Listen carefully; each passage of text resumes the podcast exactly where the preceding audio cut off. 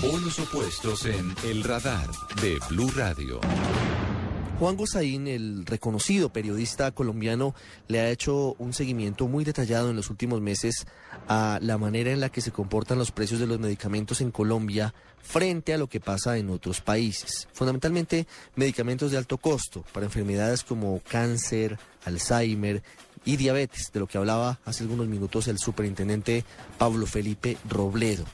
Y en algunos casos es increíble que en Colombia se estén cobrando los precios más altos del mundo por algunos de estos medicamentos. Oscar Andia es director del Observatorio de Medicamentos Observamed, pero además trabaja con la Federación Médica Colombiana. Él nos cuenta cómo ve la ley del gobierno que regula los precios de los medicamentos, aunque dice que falta camino por recorrer.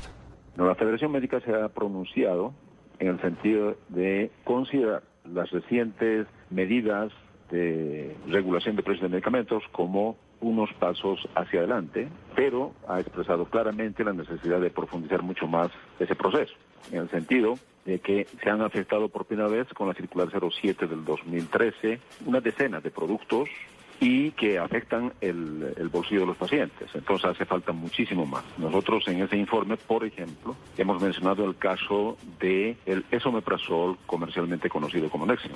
Esta circular regula la, la forma farmacéutica inyectable, que es mínima, de impacto mínimo, y prácticamente no se consigue en farmacias, no se usa eh, en forma ambulatoria, sino hospitalaria. Pero no ha hecho nada frente a las formas orales donde evidentemente hay precios bastante perversos podemos dar algunos datos en ese sentido.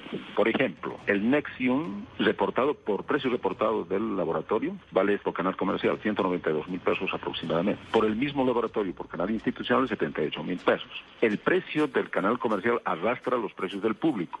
Entonces, en las droguerías está entre 208 y 264 mil pesos la caja de 28 comprimidos. Frente a estos precios, el precio en España es de 66 mil pesos y los precios que estaban regulados por anteriores circulares para cobrar el sistema estaban en 52 mil pesos o 62 mil pesos.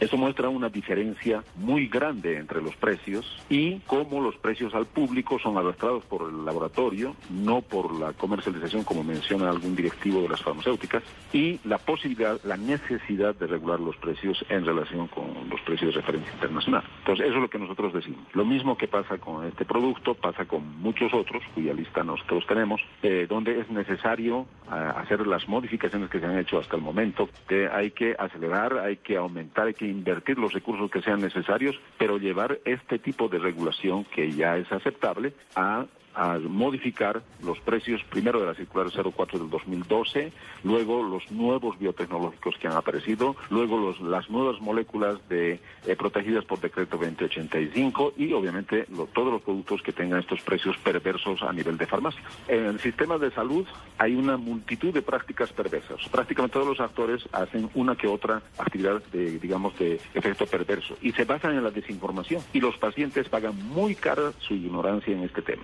Para ponerle un solo ejemplo, hace más de 10 años está en, eh, vigente en Colombia el, eh, por parte del INVIMA unas reglas estrictas de buenas prácticas de manufactura. Por lo tanto, hace 10 años que no existe en Colombia laboratorios que decían de garaje. Lo que hay ahora son importadores de garaje. Son empresas que importan obviamente con todas las reglas de calidad de los, de los países de origen, pero son simples importadores que ponen una oficina y traen los productos que sean para llenar determinadas necesidades, etcétera, tal, tal. Y eso está eliminando toda la diferencia de, en cuanto a calidad de los medicamentos. ¿Mm?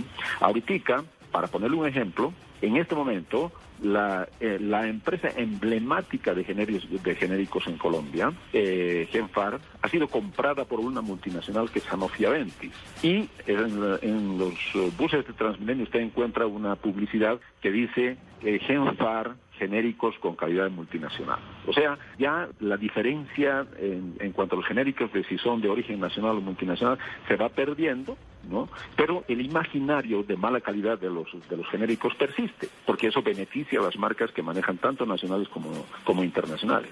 Y frente a este problema de desprestigio inmerecido de los genéricos, hay gente que se nutre de eso, vive de eso, del desprestigio de los genéricos. Y la entidad organizadora de eso, la entidad responsable que es el INVIMA, ni siquiera se Mucha gente pone en duda el funcionamiento del INVIMA y el INVIMA ni siquiera hace una campaña para defender su gestión.